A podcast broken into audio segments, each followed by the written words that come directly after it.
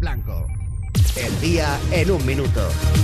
Cosas que han pasado este miércoles, el independentismo radical culpa a Kim Torra de romper con el 1 de octubre tras su reunión con Pedro Sánchez. Intenté resistir, me ha dicho Torra, pero con esa planta que tiene Pedro Sánchez no pude, me miró y me rendí. Si me lo llega a pedir, por favor, me lo focalicemos, Fran. Cambiemos de noticia, por favor. Iñaki Urdangarín recurre la sentencia del Tribunal Supremo y pide la nulidad de su condena por no tener, según él, base lógica. Le hemos preguntado a un jurista experto cómo se llama técnicamente este recurso legal.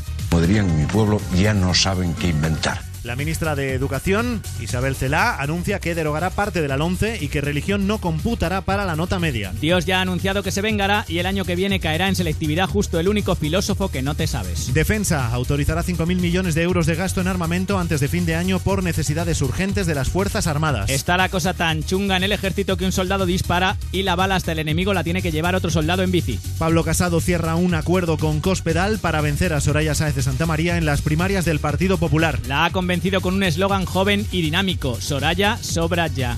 Reino Unido anuncia que multará a Facebook con 565.000 euros por infringir la ley de protección de datos. Facebook le ha respondido con un sé quién eres, dónde vives, cómo se llaman tus hijos, a qué cole van.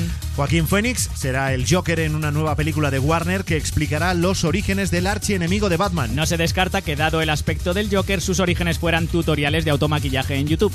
Hoy es miércoles 11 de julio de 2018. Tal día como hoy hace 32 años, la madre de Chicote le dijo, como sigas hablando a la cámara y poniendo a parir mis croquetas, te reviento. Y ahora Sean Méndez en Europa.